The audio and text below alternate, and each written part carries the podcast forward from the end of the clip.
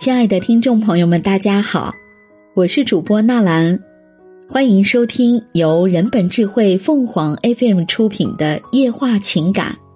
五哥，母亲有四个儿子，我却有个五哥。五哥其实是邻居家的孩子，与我同岁。我发誓，我这辈子都没见过比他更好看的男孩子，黝黑的脸庞。一双让每个女孩都艳羡的大眼睛，最要命的是，他在说话或微笑的时候，左边脸颊上还会忽隐忽现一个浅浅的小酒窝。或许是他生的太好看了吧，每个大人见着他都要逗一逗他。我的母亲便是其中一位。每次他来我们家串门，母亲都要逗他说：“小五子，你知道吗？你是我生的呢，和小芳是双胞胎。”你是哥哥，他是妹妹。因为我们家男孩太多了，养不活，只好把你送了人。母亲并撺掇我，让我喊他五哥。他只是腼腆的笑，却也并不拒绝这个称谓。那个时代，一个才五六岁的孩子，得有多单纯啊！母亲这样说的多了，他竟然信了。一次，他在家与自己的哥哥吵架，他妈妈觉得是他有错在先，就数落了他几句。没想到这引爆了他压抑许久的委屈，他冲着妈妈大吼：“我知道你为什么总是偏心，因为我不是你亲生的。”这件事成了他母亲和我母亲之间多年的笑谈。也许正是这个缘故，他对我总是比对别人亲近。那时候的孩子远比现在的孩子自由，大人一下田就聚在一块疯玩儿，爱玩是孩子的天性。我是多么渴望自己也能像他们一样在阳光下奔跑嬉戏，可是我没有那个体力和精力，我只能成天苍白着一张脸，软绵绵的趴在桌边翻那堆上面一个字我也不认识的小人书，孤单的沉浸在一个人的幻想世界里。往往这样的时候，五哥会悄悄的溜进来，在一边静静的陪着我。现在想来。让一个那么大的小男孩放弃游戏去陪伴一个小女孩，他在他心里该有多轻多重啊！偶尔其他孩子玩游戏人数不够时，也会拉我去凑数。游戏开始前，总是要先用手心手背分一下帮。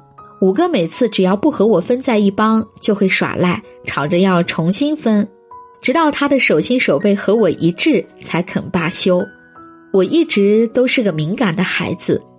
总是能看穿他心底的秘密，而其他孩子乐得不要我这个累赘呢。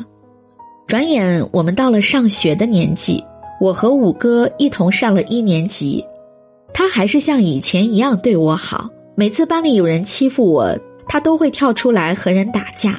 一年级的孩子都约摸懂了点事，终于有一个被他揍的孩子问：“他是你什么人？你这么帮着他，是你老婆吗？”我又气又羞，趴在桌子上嚎啕大哭。从此，他再也不敢这么明着帮我了。但是如果有人欺负我，他事后还是会找茬修理那个人一顿。但生的那么好看的五哥，功课却一塌糊涂。很快他就留级了，后来又留了一级，以至于我读初三的时候，他才读初一。已经上了初中的五哥，当然早已知道我不是他的什么妹妹。可是有时候对一个人的喜欢，会慢慢变成一种持久的习惯。他当然再也不会干那种替我打架的蠢事了。他只是每天上学时骑着自行车，在离我家有一段距离的地方等着我，捎上我。快到校门口的时候，再停下车放下我。放学的时候也是这样。有时我会给他念我偷偷写的诗，有时一路上我们一句话也不说。我不知道他那个时候都在想些什么，我也不记得我那个时候在想些什么。我只记住了一种感觉：寂静而又欢喜。这样的日子过了一年，我上了高中，一个全新的世界像个万花筒一样展现在我面前，令我目眩神迷。我不再读诗写诗，那是小女孩所为。我开始读历史、读哲学、写杂文、写书评。我也有了一群新朋友，我们成天在一起谈人生、谈理想，更多的是交流对各种新锐文化现象的见解。五哥在我的生活中渐行渐远，每次回家，偶尔会从母亲口中得知他的一些消息：初中没毕业去了深圳打工，和一个外地姑娘恋爱了，结婚了。这所有的一切已经不能在我的心里激起一丝波澜，我的心灵那么充实，充实到已经挤不出一个位置留给我的五哥。一晃那么多年过去了，我与五哥竟然再没有见过一面。直到去年夏天的一天，我正坐在办公室里备课，外面突然有人叫我，是我的一个同事，旁边还站着一个陌生的中年男人。经过同事介绍，我才得知，那个中年男人竟然是我的五哥。可是，他真的还是我的五哥吗？他已经发了福，那双大眼睛里再没有了昔日的光彩，只有左脸颊上那忽隐忽现的酒窝，还依稀有着五哥当初的模样。那一刻，一种狂乱的忧伤潮水般将我淹没，岁月已经将我的五哥改变得面目全非。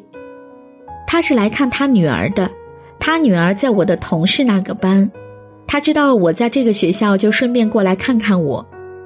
我们热烈而空洞的说着一些寒暄的话。我说要请他吃饭，他说要请我吃饭。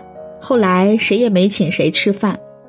我们大概都明白，我们不知道以一种什么关系，一种什么理由坐在一起吃顿饭。